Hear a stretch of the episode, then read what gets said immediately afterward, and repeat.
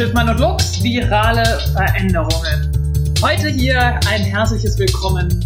Wir sind wieder dabei, Unternehmen zu erklären, was sie jetzt in Zeiten der Epidemie tun können. Heute an meiner Seite ist Philipp von Hellberg. Er ist Experte für Digital Leadership oder digitale Führung. Und ich freue mich sehr, heute über die Frage mit ihm diskutieren zu können, wie rede ich denn jetzt eigentlich mit meinen Mitarbeiter und Mitarbeiterinnen im Homeoffice, wohin sie der Coronavirus verbannt hat. Hallo Philipp. Ja, hallo, hallo. Freut mich, hier zu sein. Stell dich doch mal kurz vor und erklär, was du überhaupt machst, so als Berater. Ja, wir implementieren, beraten äh, Unternehmen, äh, ja, digitale Managementsysteme einzuführen. Das heißt, es geht von Collaboration, Collaboration Suites bis hin zu Aufgabenmanagementsystemen. Ja, und dorthin ist es meistens ein langer Weg und das geht eben nicht ohne das Einbeziehen der Führungskräfte, die natürlich dann dahinter stehen müssen hinter diesen Maßnahmen. Und da können wir uns heute mal unterhalten darüber, wie das so abläuft. Mhm. Okay, also du versuchst quasi ähm, Führungskräften zu erklären, wie wichtig es ist, nicht nur analog, sondern auch digital mit ihren Mitarbeitern zu kommunizieren. Vermutlich haben die Mitarbeiter alle schon eine WhatsApp-Gruppe und tauschen sich sowieso aus ohne die Führungskraft. Und da wäre es ja dann mal ganz sinnvoll, wenn die Führungskraft auch äh, das Ruder übernimmt und sagt, wie man überhaupt über technische Medien miteinander zu reden hat. Wie ist denn da so deine Erfahrung? Äh, tun sich da Führungskräfte leicht oder schwer? Ja, es kommt ganz drauf an, äh, gibt da ganz unterschiedliche Herangehensweise, aber ähm, es ist natürlich ein, ein Key to Success im Grunde, wie stark äh, die Führung eigentlich hinter diesen, ja, hinter jeder Maßnahme steht, die, wo, wo Veränderung dahinter steht. Ne? Also äh, wenn ich einen Prozess digitalisiere oder wenn ich das Unternehmen digitalisiere, dann bedeutet das Veränderung. Kein Mensch mag oder die wenigsten Menschen mögen Veränderungen, vor allem wenn sie von außen an sie herangetragen werden, äh, weil sie ihr Verhalten ändern müssen. Und ein erwachsener Mensch, nichts ist schwieriger für einen erwachsenen Mensch, als ein Verhalten zu ändern, außer er bekommt ein Umfeld, das ihn 100% supportet. Ja, wenn ich das Rauchen aufhören will oder das Trinken aufhören will, schaffe ich das zu wahrscheinlich 95% nicht alleine. Mhm. So ist es auch im Unternehmen. Wenn ich hier Änderungen einführen will, die jetzt mein Werk, mein Arbeitswerkzeug betreffen, die vielleicht meine, meine Sicherheit irgendwie äh, gefährdet in, in meiner Tätigkeit, dann brauche ich einen sicheren Rahmen und, und, und eine, eine, eine, klare, ja, eine klare Führung, ähm, die mir hilft, diese Veränderungen durchzustehen. Mhm. Ähm, du berätst bei der Einführung von Social Collaboration Tools. Was ist das überhaupt? Die Definition. Was ist ein Social Collaboration Tool? Ja, also im Vergleich zu E-Mail äh, als Beispiel, ein E-Mail ist eigentlich konstruiert wie der klassische Brief. Es ist Kommunikation eins zu eins. Man hat dann irgendwann das CC-Feld eingeführt und dass man mehrere Absender schicken kann, aber es ist sehr intransparent. Jede Mailbox ist privat. Ich sehe nicht, wer hat dem anderen noch geantwortet. Und im Umkehrschluss sind Social Tools, ähm, wo jetzt weniger die Struktur im Vordergrund steht, sondern mehr die Mitarbeiter, wo ich äh, bei jedem Dokument, bei jedem Informationshäppchen sehe, wer, von wem stammt diese Information, wann wurde sie erstellt und kann, und ich kann natürlich auf direkten Wege auch äh, angehängt an diese Information auch mit ihm kommunizieren und äh, zum Beispiel ein Dokument kommentieren. Mhm. Also das bedeutet, alle Informationen, die ich vorher mündlich hatte oder ja durch mündliche Absprachen festgehalten habe oder durch herumfliegende Protokolle sind jetzt für alle einsehbar. Es muss nicht für alle sein, das ist ganz feingranular äh, äh, entscheidbar, wer darf was sehen. Äh, das Neue daran ist, dass wir keinen Administrator mehr brauchen, der das entscheidet, mhm. ähm, sondern eigentlich jeder Benutzer selber kann flexibel, je nach Anforderung in dem Projekt entscheiden, wer darf dieses Dokument sehen oder wer darf das ganze Projekt absehen. Also das, mhm. Hier wird auch mhm. dem Mitarbeiter mehr äh, Selbstständigkeit äh, und Eigenverantwortung in die Hand gegeben, das selber zu entscheiden. Genau. Da hatte ich ja schon mit Caleb in der letzten äh, Folge, in der allerersten darüber geredet. Ist das, das jetzt eigentlich die komplette, totale Überwachung von jedem Mitarbeiter? Aber nein, äh, absolute Transparenz muss es nicht unbedingt geben. Ja, man kann entscheiden, wer was sehen darf und wer auf welche Dokumente auch Zugriff hat, obwohl es eine zentrale Plattform ist. Sag doch mal kurz, wer sind denn eigentlich die größten Player im Bereich Social Collaboration? Also welche Softwares kann man sich da vorstellen? Ja, es gibt mal ähm, jetzt für mittelständische Betriebe, sage ich mal, zwei große Player. Äh, das ist natürlich Microsoft, der, der Microsoft, die ähm, natürlich viele soziale Funktionen jetzt äh, mit neu in ihre Office-Tools einbauen. Äh, das war vorher nicht vorgesehen, weil dann eben mehr so ein dokumentenbasiertes Modell dahinter steht. Und Atlassian äh, war der ursprünglich ein Unternehmen, das ursprünglich in Australien gegründet wurde, ähm, die sozusagen hier äh, Vorreiter sind, ähm, ja, nüchterne Informations Dokumentationssysteme und Aufgabenmanagementsysteme wirklich dann sozial auszulegen, tatsächlich dann die Teamarbeit äh, gefördert werden kann äh, und nicht behindert werden kann. Mhm. Also du meinst, die größten Konkurrenten die, oder Player, die es auf dem Markt gibt, noch nicht mal ist G Suite von Google, sondern ist Office 365 versus Atlassian ja, natürlich, also wie gesagt, auch der Vorredner hat schon gesagt, also G Suite etc. sind natürlich alles wie so Lego-Kästen. Mhm. Ich kann schwer sagen, was kann ich jetzt mit einem Lego-Kasten bauen. Ich kann mit dem Lego sehr viel bauen. Das heißt, es kommt dann auf die Anforderungen an.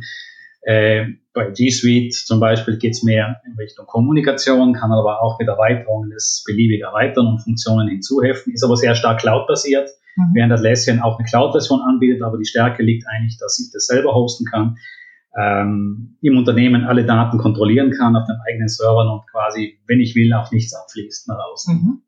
Okay, dann werden wir doch mal ganz konkret. Ähm, die Führungskraft musste jetzt alle ihre Mitarbeiter gezwungenermaßen ins Homeoffice schicken und äh, hat eine neue Software implementiert, ob das jetzt Atlassian ist oder ob das jetzt Office 365 ist, sieht ihre Mitarbeiter auf einmal nicht und möchte aber natürlich trotzdem, dass alle Anweisungen durchgesetzt werden. Was jetzt? Ja, wir wissen ja, dass nur etwa 30 bis 40 Prozent der Kommunikation verbal ist, mit Worten und mit Sprache. Das heißt, äh, automatisch fallen 60 Prozent der, der, Kommunikationskanäle fällt weg, indem ich nur noch per Telefon zum Beispiel kommuniziere. Das ist ein großes Problem. Also ich habe keine Körpersprache, ich habe keine Mimik dabei, wenn ich jetzt jemanden nicht sehe. Ähm, das heißt, ich muss mir irgendwie überlegen, wie kann ich die Mitarbeiter trotzdem noch bei der Stange halten. Ähm, ein Ansatz, den wir verfolgen, ist ein systemischer Ansatz. Das heißt, ähm, wir sehen das Unternehmen als ein System, wir sehen jede Abteilung als System und äh, die Führungskraft sollte dorthin arbeiten, jedem Mitarbeiter ähm, den Sinn und Zweck äh, seines Tuns vor Augen zu führen, das kann passieren durch äh, ein Leitbild, eine Vision, Mission und Werte, dass die kommuniziert werden. Und ähm, ja, das bildet sozusagen die Nabelschnur zum Mitarbeiter. Das ist mhm. nichts, Neues, das ist auch in der analogen Welt. Aber die Frage ist jetzt eben, wie bringt man das in die digitale Welt herüber? Mhm. mhm. Mit Software ist das lösbar? Ja, es ist durchaus teilweise lösbar, äh, indem eben zum Beispiel, äh, ganz ein einfaches Beispiel, ein Projekt immer ersichtlich ist in der Software, wo ich äh, das Projekt bearbeite, wo ich die Aufgaben bearbeite, ich immer sehe, okay, zu welchem äh, Unternehmensziel, zu welchem Abteilungsziel gehört dieses Projekt, mit welchen Kunden, um welche Kunden handelt es sich, mit welcher Beziehung stehe ich zu diesem Kunden. Und das kann ich sehr gut abbilden, ähm, sodass ich als Mitarbeiter zu Hause nicht nur vor, vor einem toten Bildschirm sitze und, und Informationen in eine, eine, Maske klopfe, sondern immer sehe, okay, warum mache ich diese Arbeit? Selbst wenn ich alleine zu Hause sitze, fehlt mir manchmal oft dann auch äh, das Rückgrat äh, der, der Mitarbeiter oder Kollegen, die mich unterstützen. Aber ich habe dann die Möglichkeit, erstens über die sozialen Kanäle zu kommunizieren mit den Mitarbeitern und ich sehe auch irgendwo, wo bin ich, ich bin Teil dieses Unternehmens, ich bin Teil einer Mission und ich kann diese Mission erfüllen, indem ich an dieser Aufgabe arbeite. Mhm. Beispielsweise. Ah, und diese Aufgaben werden mir dann ständig mittels grafischer Visualisierung durch diese Plattform vor Augen geführt. Also beispielsweise, ich bin immer ein großer Fan von Beispielen. Ja? Mhm. Äh, das Unternehmen möchte jetzt den Absatz um eine Bonbonfabrik möchte den Absatz von Bonbons von äh, drei Millionen Bonbontüten pro Jahr auf vier Millionen steigern. So, das heißt, ich bin jetzt im Homeoffice wegen dem Coronavirus. Es, meine zentrale Software poppt auf. Das erste, was ich sehe, ist, das Ziel unseres Unternehmens ist es, vier Millionen Bonbontüten dieses Jahr zu verkaufen. Ist das so eine Mitarbeiterbindung? Kann man sich das so vorstellen, wie man Leadership digital äh, äh, konkret äh, äh, meint? Genau. Also vielen Dank für die Vorlage. Das ist ein gutes Beispiel, um das Ganze äh, mal umzukehren, systemisch. Das, dieses Beispiel war jetzt 100% output-orientiert. Das heißt, ich habe eine Vorgabe äh, eines Umsatzes, was äh, output-orientiert ist. Das heißt, es ist jetzt schwierig für einen Mitarbeiter einen Sinn und Zweck in der Arbeit zu sehen, dass ich jetzt äh, für die Aktionäre so und so viel Umsatz generiere. Mhm. Ich mache ein Beispiel, wie es systemisch gelöst werden könnte. Eine Regionalbank zum Beispiel hat als Mission, die Wirtschaft und den Lebensraum äh, dieser Region zu fördern und beispielsweise auch das Allgemeinwohl zu berücksichtigen und dass die ähm, also nicht äh, Konsumenten mit dem Zuckerkonsum zu Abhängigkeit zu verführen, sondern tatsächlich äh, zu Nachhaltigkeit zu verführen und äh, ihre Kunden dazu animieren, etwas Gutes zu tun. Ja, es, man orientiert sich am Bedarf im Systemischen. Das heißt, wer meine Kunden oder Übersystem, also zum Beispiel jetzt äh, diese Region dieser Bank, wo sie tätig ist, hat einen Bedarf und bei welchen, was entwickle ich, um diesen Bedarf zu decken. Darin kann sich ein Mensch orientieren, an Zahlen kann er sich sehr schwer orientieren. Ähm, Im Konkreten heißt das dann natürlich, die Führungskraft, äh, das nimmt ihm niemand ab, muss dann sozusagen entscheiden, äh, wer welche Funktion erfüllt. Also ein Mitarbeiter, wenn er in eine Funktion äh, gesetzt wird, dann bekommt er eine Rolle und entsprechend der Rolle äh, hat er bestimmte Aufgaben zu erfüllen. Und auch hier ist es wichtig, dass eine Ordnung herrscht. Das heißt, der Mitarbeiter fühlt sich sicherer und geborgener, sagen wir mal so, ja, ähm, wenn er ganz genau weiß, es gibt eine Funktionsklarheit ich bin in diesem Gebilde, habe eine bestimmte Funktion und die kann ich erfüllen und auch das kann ich wieder sehr gut abbilden mhm. mit Software, indem ich visuell eine Transparenz herstelle. Wer arbeitet an welchen Aufgaben, welche Funktion habe ich in diesem Gebilde als einzelner Mitarbeiter und mhm. zu welchem großen und ganzen Ziel äh, trage ich bei. Also die Software zeigt ja eigentlich das Organigramm und von dem Organigramm auf, ausgehend die verschiedenen Aufgabenpakete, wofür du als Mitarbeiter verantwortlich bist. Und ganz darüber schwebt das Gemeinwohl. Organigramm im vereinfachten Sinne, ja, also äh, flache Hierarchien am besten äh, und äh, möglichst selbst organisiert. Das bedingt aber auch natürlich, dass die Mitarbeiter einen bestimmten Reifegrad der Selbstständigkeit haben. Ja. Ähm, und das wiederum obliegt der Führungskraft eigentlich äh, zu entscheiden, mit welchem Führungsstil gehe ich einen einzelnen Mitarbeiter ran. Kann ich ihm zumuten, dass er selbstständig sehr große Arbeitspakete äh, wuppen kann ja. äh, oder äh, muss ich die Aufgaben dann viel kleinteiliger machen, äh, weil er noch nicht an dem Punkt ist, dass er quasi fürs Unternehmen so weit vorausdenken kann und solche große Beiträge liefern kann. Gut, aber zu Zeiten der Naturkatastrophe erübrigt sich das ja. Da muss ich ja meinem Mitarbeiter vertrauen, da muss ich ja ihm quasi auch Selbstständigkeit zutrauen, weil er ist ja jetzt nicht mehr vor Ort, er muss gezwungenerweise Maßen zu Hause bleiben oder in Quarantäne. Ja, aber trotzdem hat er bestimmte Fähigkeiten und hat eine bestimmte eine Ebene der Selbstständigkeit äh, von zwischen der zwischen der Interdependenz und der absoluten Dependenz. Und irgendwo muss ich mich dann entscheiden, wie eng behandle ich ihn wie ein Kind ja. oder behandle ich wie einen. Also, aber was heißt das denn jetzt dann konkret, Philipp? Okay. Ganz digital. Heißt das dann, dass ich bei dem einen Mitarbeiter nur zweimal am Tag per Webcam zuschalte, um zu gucken, ob er vor dem Computer sitzt und bei dem anderen, den ich mehr Selbstständigkeit zutraue, nur einmal am Tag?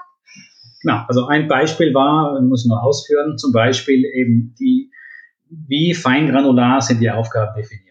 Also wie gesagt, ein fähiger Mitarbeiter oder ein, ein, Abteilungsleiter, der dort sitzt, weil er eben gezeigt hat, dass er Verantwortung für ein größeres System übernehmen kann, kann sich selbst entscheiden, wie er dieses große Arbeitspaket aufteilt und wie er sich das organisiert.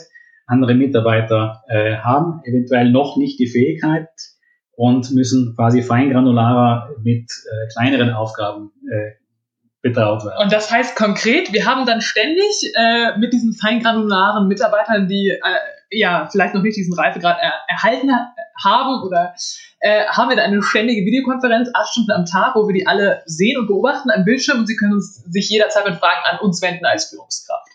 Ja, es reicht, wenn, natürlich sind diese Aufgaben, haben einen Status und natürlich kann der Mitarbeiter eingeben, wo er steht. Man kann sich auch unterhalten über einzelne Aufgaben, über diese Tools. Sie brauchen da keine Video. Also Video, Chat. Aber natürlich, um eben dieses, äh, der Mensch als soziales äh, Wesen sozusagen auch dann irgendwo dann auch seine Bedürfnisse näher zu kommen, äh, würde es natürlich Sinn machen, wenn man sich einmal am Tag so kurz als Team äh, in einem Video Konferenz sieht, um abzuklären, okay, wo, wo, ja. wo stimmt's nicht, wo okay. fehlt noch, wo braucht ihr noch Unterstützung. Weil das Ziel der Führungskraft sollte ja sein, die besten Rahmenbedingungen jedem Mitarbeiter zu geben, dass er sich optimal eben ähm, entfalten kann oder seine Potenzial voll ausschöpfen. Gut, also das Wichtigste, was wir jetzt mitgeben können unseren Zuhörern und Zuhörerinnen, ist in dem Moment, wo man zu digitalem Office gezwungen ist, sofort sich zu Meetings verabreden. Ähm, also ganz klar machen, äh, wir haben heute jeden Tag um 15 Uhr unser Meeting, wo wir alle besprechen, was haben wir den Tag über geschafft oder nicht geschafft und wer macht was als nächstes. Mhm. Ja, das wäre so eine Idealvorstellung äh, mhm. in, der, in, der, ganzen Geschichte, aber natürlich jeder weiß, dass auch im, im Berufsalltag man ständig unterbrochen wird und man geht zu dieses Meeting, das andere Meeting, aber ähm, es wäre dann sozusagen auch die Chance, jetzt sozusagen gewisse Abläufe auch zu hinterfragen, Unternehmen und äh, diese 90-10-Meetings zum Beispiel, äh, wo 90 Prozent der Leute nur zuhören und immer nur ein 10 Prozent der Personen aktiv in einem mhm. Meeting drin sind, auch das zum Beispiel zu überdenken, mhm. weil ich eben, äh, wenn ich mehr äh, von diesen Gesprächen unter Anführungszeichen auf die Software auslagere, mhm. wo ich ganz gezielt anhand von mhm. Aufgaben mhm. ganz konkret äh, äh, mir Informationen einholen kann, dann bleibt noch relativ wenig übrig, was jetzt so mhm. allgemein besprochen werden muss pro Tag. Ne? Also das bedeutet, hier liegt eine große Chance vom Coronavirus, weil unser Podcast zieht ja auch darauf ab,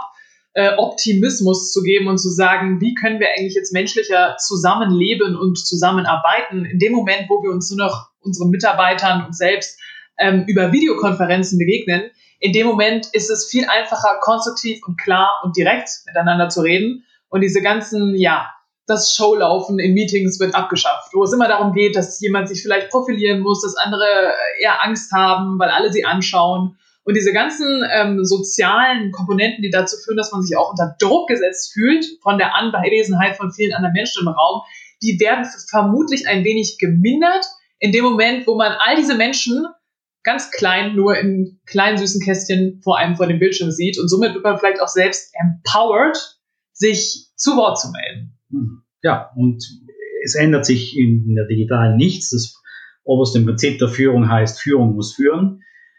Das heißt, ich muss immer noch jeden Mitarbeiter äh, mitnehmen können. Ich muss immer noch jeden Mitarbeiter anders äh, ähm, einschätzen, ähm, so dass er eben sein Potenzial äh, möglichst äh, optimal ausschöpfen kann.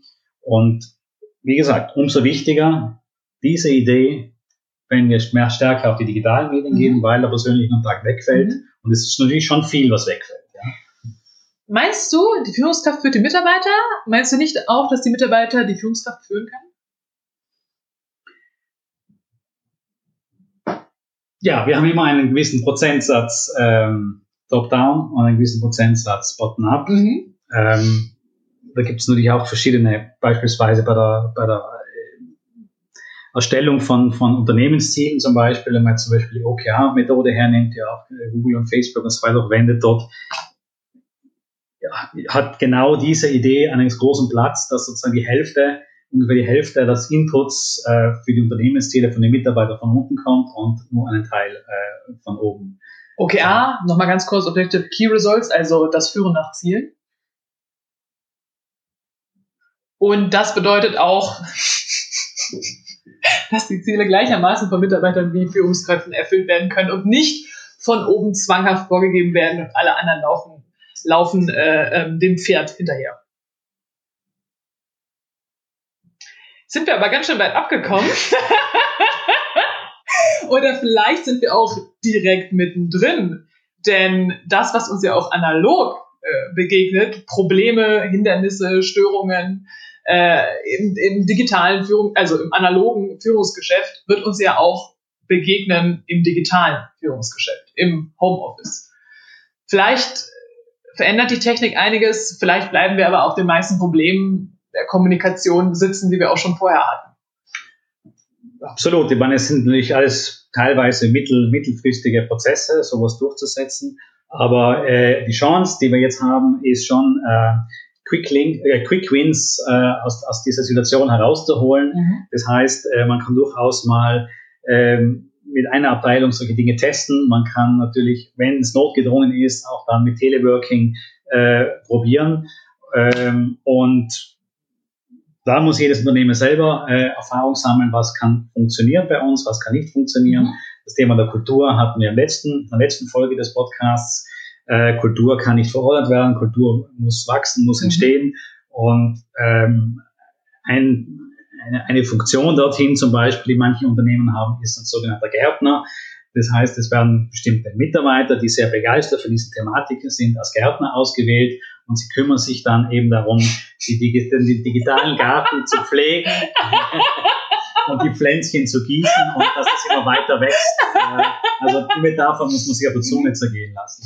Ah, Garten. okay. Also man ist jetzt nicht irgendwie Digital Certified irgendwas, sondern ist man ein un Giardino Digitale ja, wenn der Zertifizierte in, in dieser, in dieser, ja, in diesem ja. System keine, keine Anerkennung hat, weil er ja. aber nicht dazugehört, äh, aus der Sicht des, äh, der Mitarbeiter, dann wird das auch keine Früchte tragen. Wenn aber das, wiederum ah, gesagt, von unten herauf, bottom up, als Gärtner ja. pflegt und weiterbringt, dann haben wir wesentlich höhere Chancen auf der gleichen Ebene, dass es akzeptiert wird. Also als verantwortungsbewusste Mitarbeiterin greife ich jetzt zur digitalen Gießkanne, mache genau. mich mit technischen Gegebenheiten vertraut, habe keine Angst vor Pop-up-Fenstern, die sagen, irgendwas funktioniert nicht. Ja, vor allem, wenn ein Pflänzlein etwas welk erscheint, dann im Arbeitsplatz sofort hinstürmen und äh, gießen. gießen mit Informationen, Tipps und äh, Ah, okay, ja, das ist ein wichtiger Punkt, ähm, der, glaube ich, äh, auch häufig untergeht, dass viele Mitarbeiter sich doch alleingelassen fühlen bei der Einführung von neuen Technologien oder Social Collaboration Tools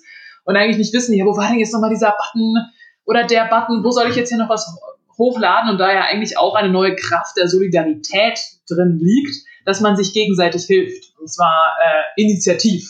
Exakt, ja. Äh, und nicht retrospektiv. Ja.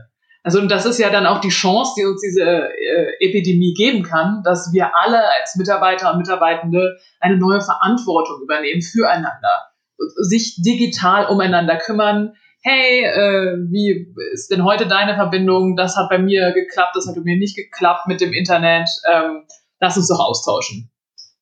Genau. Also wie gesagt, äh, vielleicht zum Anfang zurückzukommen, das Verhalten zu ändern und das noch von außen an jemanden herangebracht ist eine schwierige Aufgabe.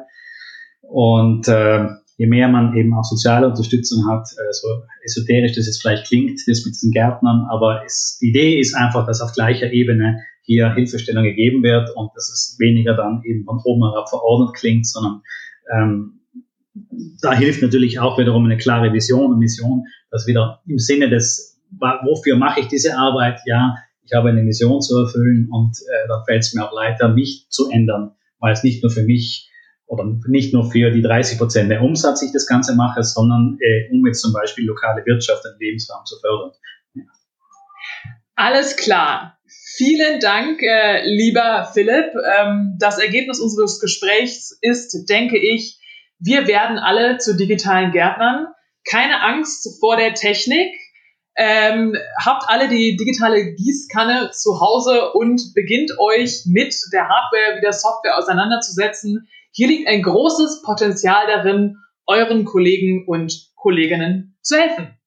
Und wer jetzt gespannt ist, ich habe Philipp von Hellbergs E-Mail-Adresse und seine Webseite auch in die Shownotes gepackt. Der kann ihn gerne kontaktieren. Er ist Experte für Social Collaboration Tools und hilft Ihnen sicherlich gerne. Vielen Dank und bis zum nächsten Mal.